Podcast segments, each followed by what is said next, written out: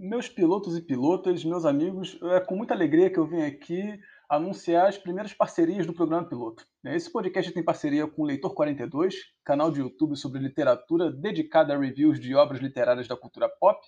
Geralmente eles lançam vídeos semanalmente, porém, devido à Covid-19, tiveram alguns espaços de tempo priorizando a saúde, né? mas voltarão na semana próxima. Eles têm trabalhado nos últimos vídeos com autores negros dentro da literatura e está um conteúdo bem bacana. Eu mesmo acompanho, sou um dos fãs e recomendo bastante esse canal para vocês. Contamos também com a parceria da Liga Universitária de Kart, a popular LUC, a primeira Liga Universitária de Kart do Brasil, reunindo universitários e ex-universitários, eu mesmo sou um deles, que têm interesse em representar as suas atléticas e suas faculdades em uma competição de kart. Em breve haverá um tryout da LUC, né, no dia 25 de fevereiro, às 14 horas, no Top, no Top Kart Indoor, né, do Shopping Nova América de Del Castilho, no Rio de Janeiro. Mais informações, basta acessar a página do Instagram da LUC, né, que é o arroba Liga Universitária de Kart, que estará também na descrição aqui desse podcast. Venha correr conosco na LUC, a Casa do Automobilismo Universitário.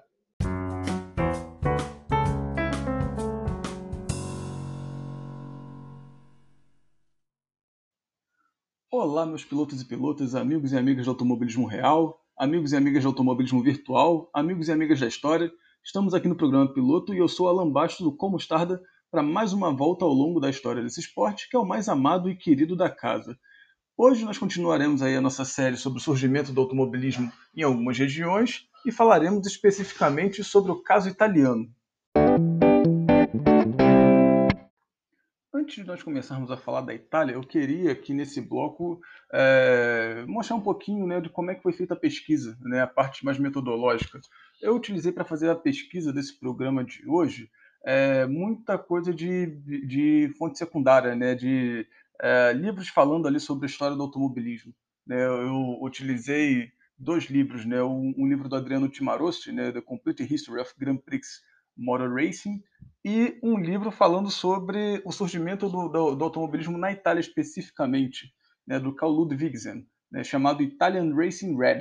Né, eu cheguei a, a utilizar é, também, eu fui em, em, alguns sites ali de museu, né, museu de, de Turim, né, e tem uma, alguns, alguns links úteis também que eu deixarei tudo isso, né, que eu estou falando, é claro, deixarei ali na bibliografia para que vocês possam consultar, é, enfim, né, nas fontes que eu acabei utilizando.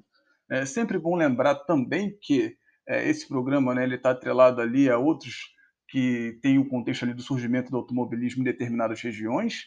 Né? Vocês podem, eu já lancei o um episódio falando sobre a França, eu já lancei também um episódio falando sobre a Grã-Bretanha. Se vocês quiserem, vocês podem também escutar, né, se for o desejo de vocês. E para fazer esse episódio, eu parti de uma hipótese, assim como eu parti também de uma hipótese dos outros. Né? Eu parti, na verdade, da mesma hipótese, que era que os países que se deram bem na Segunda Revolução Industrial tem um episódio especificamente que eu falo sobre a segunda revolução industrial e o surgimento do automobilismo também, vocês podem ouvir se for do desejo de vocês. Os países que se deram bem na segunda revolução industrial teriam tido a vantagem né, e desenvolvido um pouco mais rápido o automobilismo.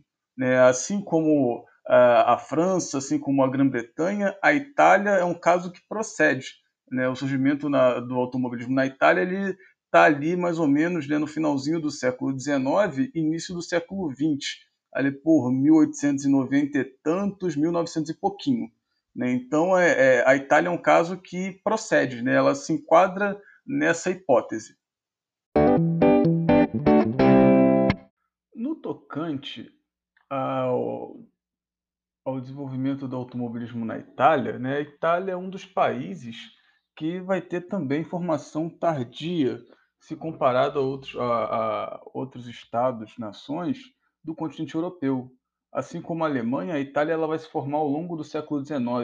Ali ela vai passar um processo de unificação ali mais ou menos entre 1815 e 1870. Ela vai pegar as fases das revoltas liberais que aconteceram na Europa ali nos anos de 1820, 1830, 1848, né, da Primavera dos Povos, e da, da, de uma maior atuação ali do, da, da, classe, da classe operária. Né? No caso italiano, você vai ter a Itália naquele período dividida em, em, diversos reinos. Né? Você tem alguns reinos no norte, alguns reinos no centro e no sul.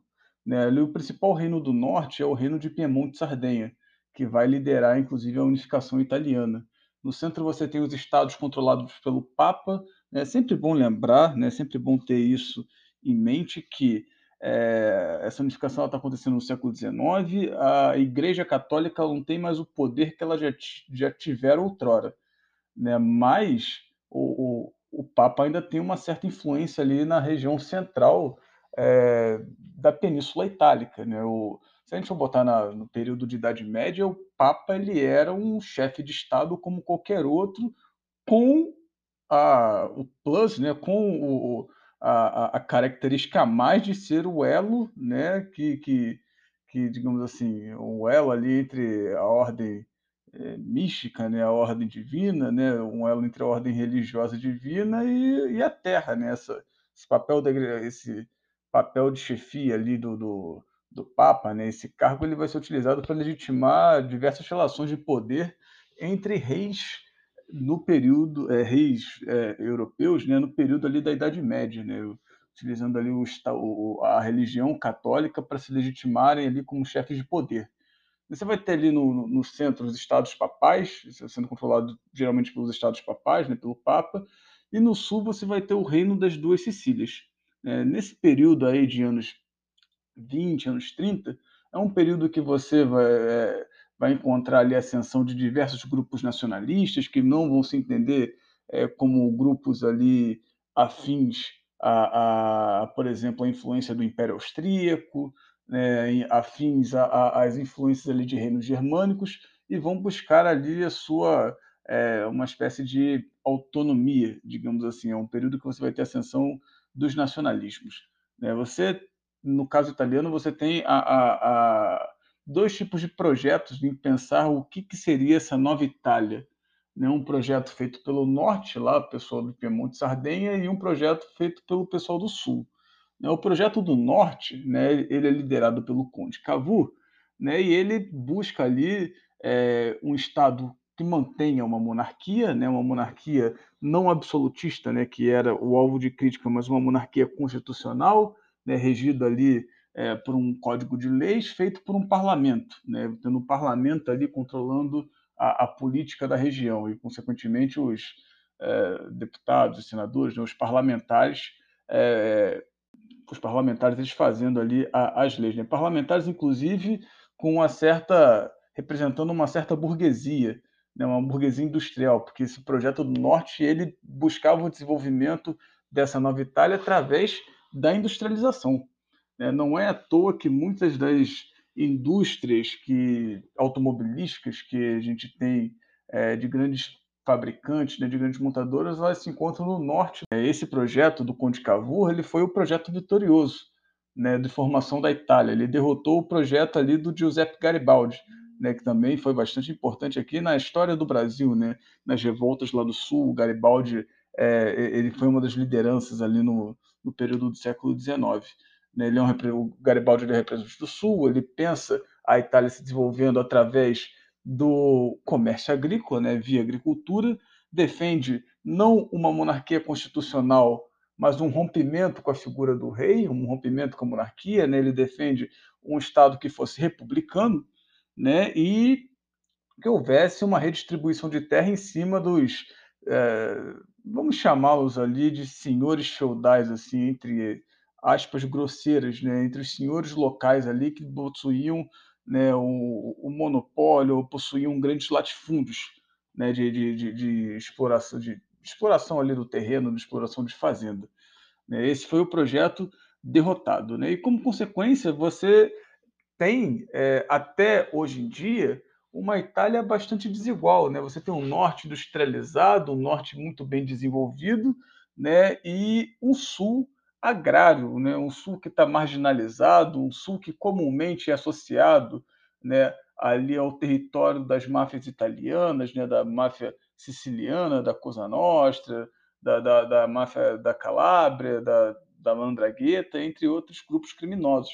É, você, principalmente nesse período de conflito, você vai ter uma população do sul emigrando para outros países, inclusive aqui para o Brasil, né, num período em que a escravidão e, e o tráfico negreiro já estavam em crise ali na segunda metade do século XIX, né, bem aquele enredo do, do Terra Nostra, né, para quem para quem tiver aí por volta dos seus 30 anos e pegou essa fase da, de, de, novelas aí na, da Globo no final dos anos 90, né, retrata bem esse período aí de, de, de chegada né, dos italianos aqui é, no, no Brasil. Né, e, e esse novo Estado que está sendo formado, né, ele está exatamente sendo formado. Né? Você tinha diversos reinos anteriores com línguas que eram um pouco diferentes umas das outras, é, com hábitos diferentes, e, e, e, a elite italiana ela vai utilizar exatamente ali de ferramentas como a gente está utilizando aqui agora, né? por exemplo, da ferramenta da história, para articular ali os eventos comuns, né? tradições ali passadas de maneira conjunta por aquele povo, para que possa uni-los né, numa identidade comum. Né? Vão utilizar ali o ensino obrigatório da língua italiana nas escolas para criar mais um vínculo de aproximação entre essas pessoas. Né? E, posteriormente, inclusive, né, se vocês lembram bem, eu falei do Estado do Norte, né, que vai liderar essa, é, essa unificação italiana, o Estado do Sul, que vai ficar marginalizado, mas tem os Estados papais também, né? Tem que resolver a questão do Papa. O Papa não está muito satisfeito com essa unificação italiana que está acontecendo. Né? O Papa ele não concorda com a unificação, né? ele tem medo de perder os territórios ali dos Estados papais, e essa questão ela só é resolvida né, em 1929, né, ali no, no, no Tratado de Latrão, já no governo Mussolini, já Itália vivendo uma ditadura fascista, né? A questão ela se resolve em 29, né? O Mussolini ele cria o Estado do Vaticano, né? Que é basicamente um quarto, tamanho de um quarteirão, e ele impõe, né? O catolicismo como religião oficial da Itália, para que, enfim, né? O Vaticano, né? O, o Papa ele reconheça esse Estado italiano como um, um Estado existente, um Estado próprio.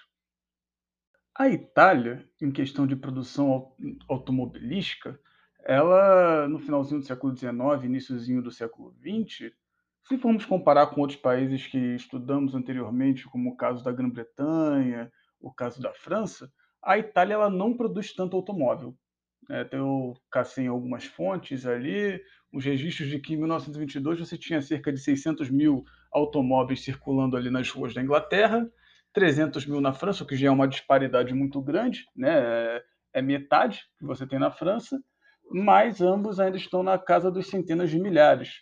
É, na Itália, você tem nesse período, circulando nas ruas, cerca de 40 mil, 41 mil veículos.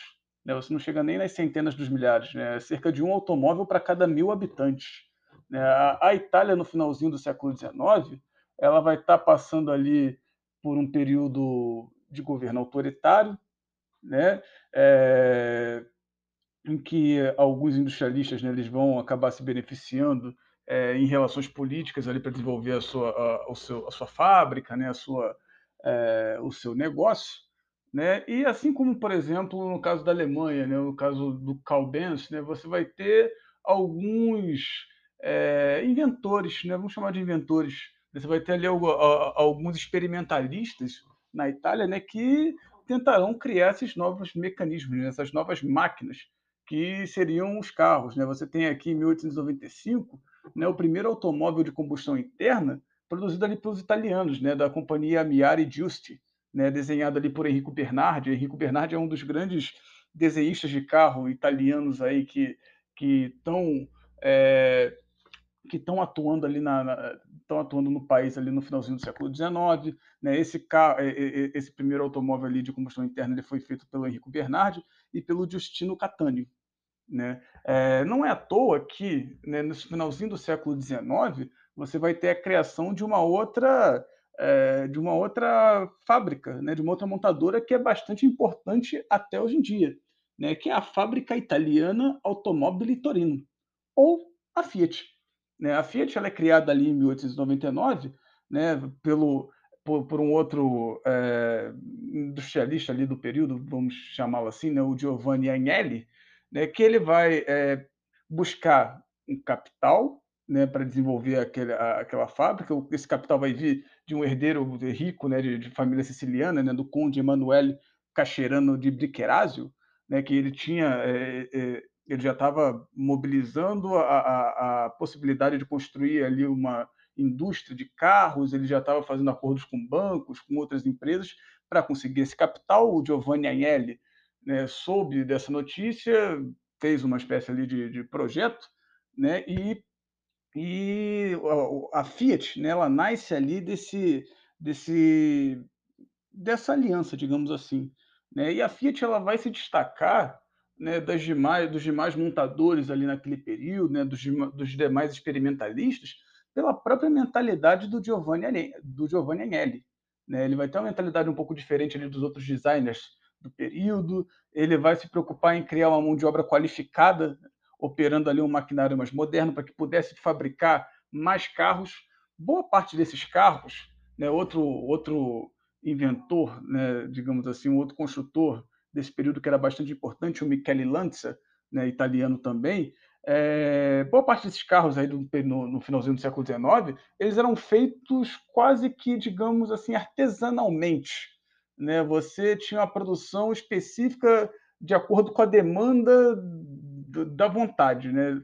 Eu vou fazer um carro para tal pessoa que, que digamos assim, me pagou, né? que, que, que fez ali a, a contratação. Você não tinha esse desenvolvimento em pensar o carro como um produto que vai ser é, que tem que ser viável no mercado para ser vendido, uma produção, uma espécie de produção em massa. Né? Na Itália, o Giovanni Agnelli vai ser o, o, o, um dos principais pensadores né, para colocar esse carro de uma maneira, para colocar esse carro na rua, né, de uma maneira mais comercializ, mais comercializável. Não sei se essa palavra existe, mas assim, de, de a, a ter mais comércio, né? A, a, ver o carro como uma mercadoria. Bom, falei um pouquinho aqui da, em relação né, às primeiras as primeiras fábricas, né, os primeiros inventores, né, e a primeira corrida né, não aconteceu em 1899 com a, com, com a criação da Fiat. Né, a primeira corrida italiana ela aconteceu um pouquinho antes, ainda em 1895. Né, foi uma corrida de cidade a cidade. Né, foi uma corrida que partia de Turim a Asti né, e voltando para Turim. Né? Uh, naquele mesmo esquema né, de você fazer uma corrida de ponto a ponto. Asti é uma cidade próxima a Turim, né, meio caminho até a cidade de Gênova, né, que fica um pouquinho mais ao, a, na, parte, é, na parte sul, não no sul da Itália, lá no sul da Itália, mas assim, isso tudo aqui, Turim, Asti, Turim, né, é uma corrida que está acontecendo ali no norte da Itália, naquele norte industrializado, né, no, no, no norte um, um, tanto quanto mais desenvolvido, que é onde vai ter é, uma boa base da, da criação dessa indústria é, automobilística, né, da, da, indústria de uma maneira geral italiana, né, ali no finalzinho do século XIX. É, essa corrida, né, ela é válida para veículos motorizados, vai ter gente que vai correr com moto, inclusive, né? Que é, uma, que é um fenômeno que acontece muito aí nessas primeiras. É, nessa primeira década aí de 1894 até 1904, né, nesses primeiros anos, nesses primeiros 10, 20 anos, você tem muita gente correndo ali no, no, no que eu chamo, gosto de chamar de freestyle, né, cara? O cara, a pessoa bota, bota uma moto, uma bicicleta motorizada, você tem ali um triciclo motorizado, pode botar, pode correr também, sabe? É um carro, ok, né? Tem, tem, tem quatro rodas, tem, tem, tem dois lugares, ok, pode correr também, né? É um período ali do experimentalismo, né? E essa corrida ela retrata bem isso. Você tem cinco pilotos disputando nessa corrida de, de, de Turim a Turim, e somente três pilotos eles terminam. Né? O vencedor ele é um, um, piloto que ele vence, né? ele ganha a corrida com um carro alemão, né? um Daimler, né? um Daimler ônibus, é o Simone Federman, é seguido ali pelo Giovanni Ceirano. Né? O Giovanni Ceirano ele é um dos grandes industrialistas italianos desse período. Né? O Giovanni Ceirano, inclusive, ele vai ter ali a, a, a, sua própria fábrica, que posteriormente seria comprada pela Fiat. Né? Ele é um dos grandes desenvolvedores desse período. É, talvez aqui tanto quanto o Giovanni Agnelli. Né? Eu estou falando assim, é, eu, eu, essa pesquisa, inclusive, que eu estou falando, eu, eu, fiz relativamente por alto. Né? Para afirmar isso, eu gostaria de ir mais fundo nos arquivos. Mas a impressão que me passa é que ele é tão, é, ele é tão ele é tão interessante, ele é tão, ele é tão a, uma, uma, pessoa tão a ser valorizada, né, ali no, no, no, nas inovações, nas criações, quanto o Giovanni Agnelli, né? O, o, o, carro do o carro do Simone Federman, né, que ele é muito dominante, né, o Daimler ônibus, né, ele ultrapassa os dois pilotos que sobraram, né, ele, tem, ele consegue manter um ritmo de 15 km por hora, né, e, e, e, esse ritmo, por mais que possa parecer pouco hoje em dia, né, nesse período aí de 1894, 1895, ainda assim é um ritmo muito dominante. Né. As corridas, elas não vão... É, a, a Itália ela vai ficar um pouco à parte nas corridas que ela faz. Você vai encontrar, você encontra-se alguns registros de subida de montanha, de, é, de testes, né, de trials, né, que, que o, o, pessoal fala de uma determinada trilha ali que, que o pessoal faz, mas quando começa né, um evento importante ali no, no, no início do século XX, né, que é a Copa Gordon Bennett, né, a Copa Gordon Bennett ela, vai, ela é o, uma espécie de campeonato europeu. Não vou chamar de campeonato mundial, né, porque as fábricas elas estavam ali na, na, na, na Europa, né, as fábricas estavam participando e, e, as que estavam desenvolvendo automóveis. Né, mas você tem ali a competição entre países né, que mandam seus pilotos, mandam seus carros é, feitos pelas fábricas nacionais e eles vão disputar anualmente numa determinada corrida quem é o melhor. Né? Essa é a essência da Copa Gordon Bennett. Né? Eu já devo ter falado isso em algum outro episódio, se eu não falei, eu falo aqui. Ela, a Copa Gordon Bennett ela merece um episódio à parte, né? e que eu, que eu farei aí do futuro. Né? A primeira Copa Gordon Bennett, a Itália, ela não participa. Né? A primeira Copa Gordon Bennett ela é em 1900. Né? Inclusive, na Copa Gordon Bennett, você tem ali uh, os países correndo com determinadas cores de carro, cores, inclusive, que permaneceram né, em questão cultural até hoje em dia associado à nacionalidade de determinadas marcas.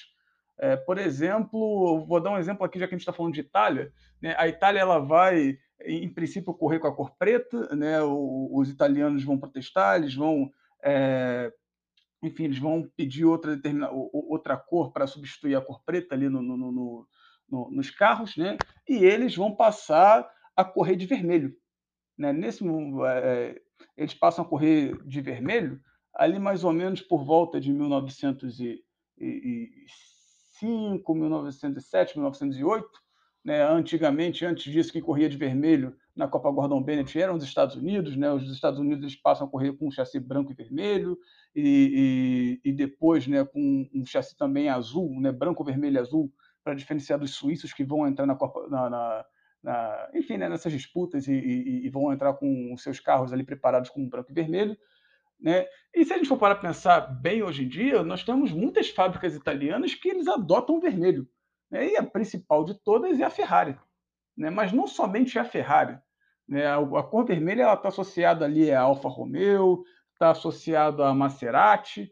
Né? Você tem diversas marcas italianas que mantiveram essa tradição de seguir com o vermelho. Né? E, e, e, isso, é, isso é uma, uma, coisa interessante de se notar, assim como você tem também, né, eu já falei em outros episódios, mas reforço aqui, né, a tradição do verde é, sendo utilizado pelas fábricas britânicas. Né? Você tem aí Aston Martin até hoje correndo de verde aí em seus carros principais, você tem Bentley né, correndo de verde. As corridas na Itália elas vão se desenvolver né, a partir de 1940 quatro, mais ou menos, e, e, e, tem uma figura, né, um piloto que é bastante importante, né, que é a figura do Vincenzo Florio. Né, o Vincenzo Florio, né, ele é um filho de comerciante, né, industrialista ali da região de Palermo, né, ele está ele tá, ele tá correndo, né, ele está num contexto de que ele corre nas, em corridas é, ao redor da Itália, não na Itália, né, em países fronteiriços à Itália, né, e o pessoal pergunta, né, e, e por que que não tem a corrida ali na, na, na, Itália, né? O Vincenzo Florio, né? Ele é especificamente ali da região de Palermo, que está mais ali no sul da Itália, né? E, e, ele vai falar que no sul da Itália não, é, ele dá uma reclamada, né? Que no sul da Itália não tem estrada, é por isso que não tem corrida, né? E, e nesse finalzinho do século, do século XIX, no início do século XX, né? Melhor dizendo, você tem um, um, um trabalho feito ali para tentar desenvolver a, a, a, região ali do sul, né, que passa por uma que passa por colocar ruas, né, por pavimentar ali determinadas determinadas ruas, né, pavimentar não é nem o termo, né, mas assim é, é, é, é, colocar determinadas ruas, né, pensando ali que podem ser que automóveis, né, passem ali pelo sul. Né? Você, em, em 1904, é organizado né, uma corrida no circuito de Brecha, né, na Settimana de Brecha, né, na Semana da, de Brecha, né, em que você tem a vitória né, desse, do Vincenzo Florio, né, um, é um curso de corrida ali que era uma cidade que ia de Brecha, né, começava em Brecha, ia para Cremona, né, e, e, e depois voltava para Brecha, né. E essa corrida ela foi muito importante, né, partia de Brecha ali, passava por Cremona, Mantua e voltava para Brecha. Ela foi muito importante porque ela cria uma sequência né, de corridas futuras ali na região. Né? No ano seguinte, em 1905, o próprio Vincenzo, Vincenzo Florio né, ele patrocina né, a Copa Brecha, também chamada de Copa Florio, né, ali na região da, da Sicília. Né, ele paga, né, ele se propõe a pagar, a organização se propõe a pagar 50 mil liras né, ao vencedor e uma taça. Né, por isso que é o, o, a competição é chamada de Copa, né, Copa italiano, né, falando, fazendo referência ali a uma taça. Né, o vencedor ele ganha ali a, a taça de prêmio, é no circuito de Brecha, né, ali na região de Brecha, é uma prova dividida aí também é, num, estilo que é similar a outras corridas daquele período, né, em diversas baterias, né, sete, sete baterias e, e uma bateria final, né, em que você tem um vencedor italiano. Né, você tem ali a vitória do Giovanni Radio, né, correndo num Ítala, num carro Ítala. Né? Ele vence carros ali é, alemães, né? vence o carro de, de Dietrich, né? o Ettore Bugatti, que estava ali é, também disputando ali o campeonato. Né? E o, o, o, o né? ele, ele vai ser um, um dos grandes é, um dos grandes desenvolvedores, vamos, vamos, é, vamos colocar assim, né? da, do automobilismo italiano nesse período. Né? Não é também à toa que uma das maiores competições, eu acho que até históricas, né, certamente, mas hoje em dia ela tem o seu determinado valor simbólico, né, por mais que não seja ali a, a grande prova a ser disputada no calendário, mas simbolicamente ela tem um, um, um valor infindável, que é o Targa Florio. Nesse né? Targa Florio, né, a competição que é feita lá na Itália, né? ela se inicia ali em 1906, né? no 5 de maio de 1906, né? a competição de carros esportivos na região da Sicília. Né? O, o, o Targa Florio, né? para quem nunca assistiu, ele, ele é uma corrida que você vai saindo de, em determin, os carros saem com determinados intervalos, né? são carros esportivos que disputam né? o, o, o, é, essa corrida, né? e é um evento muito importante pra, na região da Sicília né, para o sul da Itália. Né, ele foi criado ali em 1916, né, num contexto em que você tem a, a, o sul da Itália marginalizado, né, o sul da Itália até, da Itália até hoje em dia ele é visto ali como o, o, o, sul das máfias, né, o, de, o sul degradado, a área mais rural, a, a área que não é desenvolvida, né, e o Targa Flório ele representa ali um, lá, uma semente né, de desenvolvimento, né, uma semente ali de um, um, um, futurismo, né, de um local onde aquelas máquinas do, do futuro, né, aquelas máquinas que representam ali o futuro, estão disputando lado a lado ali para ver qual delas é melhor, né, e, e, a região da Sicília se torna um ambiente para isso. Né. Essa, o Targa Flório ele vai ser disputado ali em princípio, né, no, no circuito de, de Grande Madonna, né, vai ser um, um, um total de 446 quilômetros né, nas ruas que cortam as montanhas da região siciliana. Né, são três voltas, né, por isso que eu estou dando. Eram três voltas disputadas, né, por isso que eu estou falando ali a, a, a cronometragem total de, de distância né, do, do, do, evento. E vai ter exatamente esse, é, esse, esse fator interessante. Né? O Sul é a região que, que que tem ali a, a, as máfias, né, que, que é degradado, mas também a região em que se disputa né, uma das provas mais importantes do período. Né? O vencedor lá do Targa Florio, ele ganhava um, um, uma placa dourada, né, um, um grande prato, né, e, e, é por isso que se chama Targa. Né? Targa italiano faz referência a essas placas ali douradas, ali aquela placa, uma placa mais automobilística, né, digamos assim. Né? Você tem a competição ali de carros de turismo, né, que custassem né, você tinha algumas regras, né? Eles tinham que custar menos de 10 mil liras, né, naquele período, deveria ter pelo menos 10 unidades produzidas. Né? Não dá para você meter o louco, fazer o artesanal né, e, e, que só você tem e, e, tentar, disputar, e tentar disputar o Targa Florio, né, não, não acontecia, você tinha que ter uma espécie de produção mínima. Né, e o Targa Florio, ele tem uma longevidade muito grande, né, teve uma longevidade muito grande, ele voltou agora a ser reorganizado né, nesses últimos anos. Você tem essa prova do Targa Florio, né, ela vai ser disputada ali entre 1906 e 1977, né, quase que de maneira ininterrupta. Né? Você, é, ela vai contar ponto ali para o campeonato, né, de, posteriormente, né, quando, quando criado, né, do Sports Cars World Championship. Pessoal, um pequeno adendo. O Sports Cars World Championship né, seria atualmente o que a gente chama do campeonato FIA-WEC, né, para que vocês tenham uma noção ali do que, do, do que a gente está falando, né, o campeonato de é, corrida em que você tem protótipo, né, que você tem carros ali de, de Gran Turismo em corridas de longa duração. Né, e ele, como eu havia dito, né, a prova ela volta a ser repromovida, né, volta a ser promovida novamente a, a, a partir de 2016. Né. A primeiro, o primeiro vencedor né, do Targa Florio, lá em 1906, foi o italiano, né, foi o Alessandro Canho, né, novamente no Ítala. E, e esse carro Ítala né? Posteriormente, também creio que vale um, um, um episódio ali com uma, com uma busca mais, a, mais acirrada, né? mais, mais específica né? sobre a empresa Ítala. Né? Porque o, os carros Ítalas, né? eles dominam né, essa prova, né, esse primeiro Targa Flório, né, o Alessandro Canho ele vence ali com, com, com carro Ítala, o, o, segundo, o segundo colocado, o quarto e quinto também tem carro Ítala, né, e os carro Ítala eles conseguem vencer uma prova muito importante que ocorreu, né, bastante grandiosa, que ocorreu no ano seguinte, em 1907, que era a corrida de Pequim-Paris.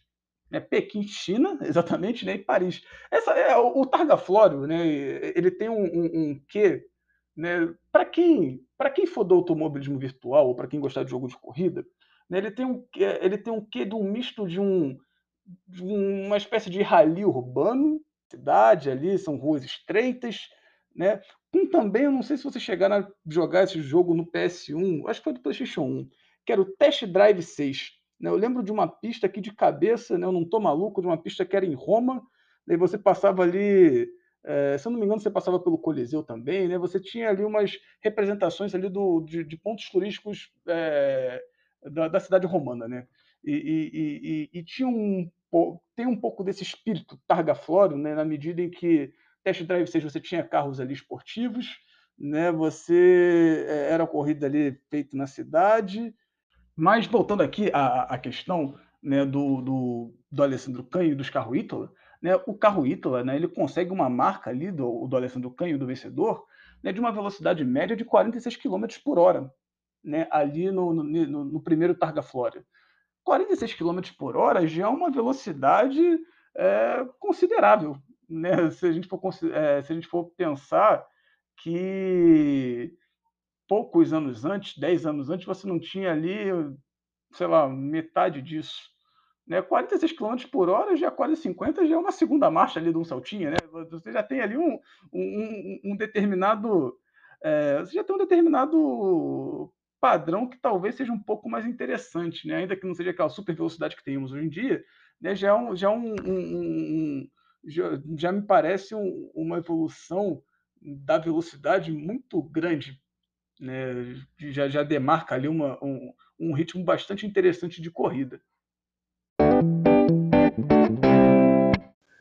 Eu gostaria de lembrar que esse programa ele tem um recorte histórico, né, ali do finalzinho do século XIX, início do século XX, e que eventos podem ter sido podem ter ficado de fora né, ali ao retratar, e isso não significa que eu não possa voltá-lo para esmiuçá-los melhor no futuro. Né? Pode, pode ocorrer, né?